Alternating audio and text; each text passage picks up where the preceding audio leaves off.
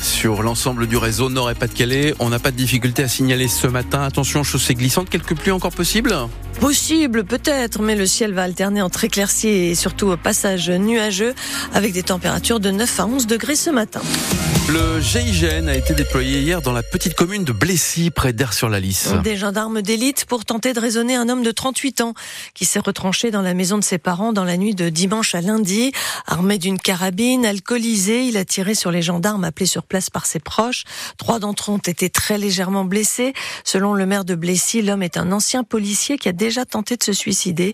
La rue où se trouve la maison a été bouclée toute la journée, Thomas Chonner. Le maire de Blessy, Jean-Marc Furgerot, a été prévenu en pleine nuit vers 2 heures du matin, juste après son repas de Noël. Je me suis présenté sur place et en fait, j'ai constaté qu'il y avait les gendarmes qui étaient là, les parents qui étaient allés au rez-de-chaussée et leur fils qui était retranché euh, dans sa chambre à l'étage. Un périmètre de sécurité qui s'est qui s'est créé. On a été obligé de quitter les lieux. Et puis bon, après ça s'est enchaîné avec euh, le GIGN, les négociateurs qui ont pris le relais. Et... et les coups de feu un peu plus tard pour sécuriser la zone. La rue des Prés où se trouve la maison a été bouclée. Des hommes du GIGN lourdement armés sont entrés dans certaines maisons. Dans d'autres, les habitants ont dû rester confinés. Ingrid vit avec sa famille à la limite du périmètre de sécurité. On nous a demandé de rester chez nous, de pas aller aux poubelles et on pouvait faire venir les gens chez nous, mais c'est parce qu'on est la dernière maison. Mais les voisins n'ont pas le droit. Toute la journée à la mairie, des habitants sont venus prendre des nouvelles du forcené, un ex-policier connu dans le village pour son parcours chaotique et qui pour beaucoup pouvait devenir violent une fois alcoolisé. Une enquête est ouverte pour homicide volontaire en Seine-et-Marne après la découverte de cinq corps dans un appartement à Meaux. Le procureur de la République doit tenir une conférence de presse aujourd'hui. Ils sont acteurs, chanteurs, écrivains ou metteurs en scène. Une cinquantaine de personnalités du monde de la culture signent aujourd'hui une tribune dans le Figaro pour défendre Gérard Depardieu, mis en examen pour viol depuis 2020.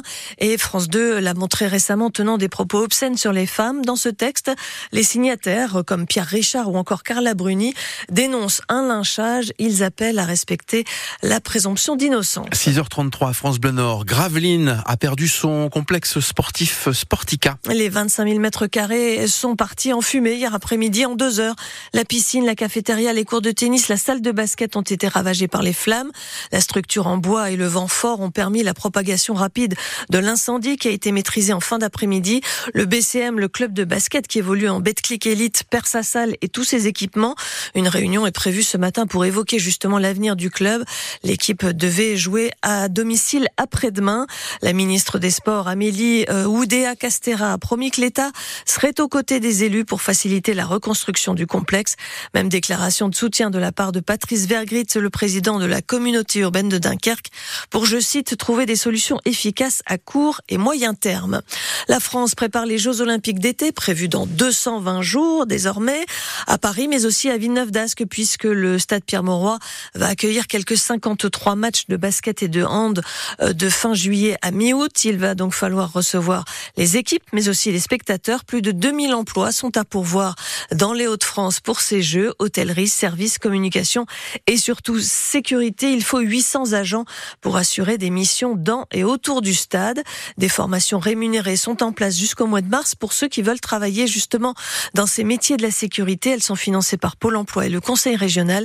Frédéric Danel est le directeur régional de Pôle emploi dans les Hauts-de-France. C'est pour ça qu'on a besoin de vraiment d'anticiper parce que euh, les personnes euh, que l'on prépare euh, entre guillemets sont des personnes que l'on va former. Si je prends la sécurité, il y a deux types de formations que nous nous proposons qui nous permettent d'accompagner les personnes progressivement vers l'emploi. Il y a à peu près un millier de personnes qui sont entrées en formation rien que sur la sécurité et on a 1300 personnes qui ont été recrutées dans les secteurs de la sécurité depuis le mois de juillet. il faut savoir qu'aujourd'hui, une grande partie euh, des formations sont achetées et financées et elles concernent ces secteurs. Donc effectivement, euh, ce sont des formations qui pour la plupart étaient prévues.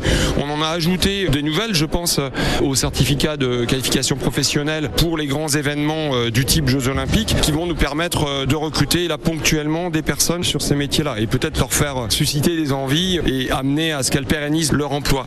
Frédéric Danel, le directeur régional de Pôle emploi dans les Hauts-de-France, à l'occasion de ces Jeux Olympiques, les hôtels à Paris ont fortement augmenté leurs tarifs, si l'on en croit l'enquête euh, menée euh, par l'association IFC Que Choisir. Pour le coup d'envoi de l'événement, les chambres se louent en moyenne trois fois leur prix habituel. L'association a également constaté que certains hôtels obligent les clients à réserver plusieurs nuits d'affilée. Ce soir, il passe à la télé. Quatre élèves du lycée Colbert de Tourcoing participent au jeu Question pour un champion. C'est le Noël des juniors toute la à 18h10 sur France 3. Lily, Eyman, Colline et Nicolas vont représenter notre région aujourd'hui et le vainqueur se retrouvera en finale vendredi.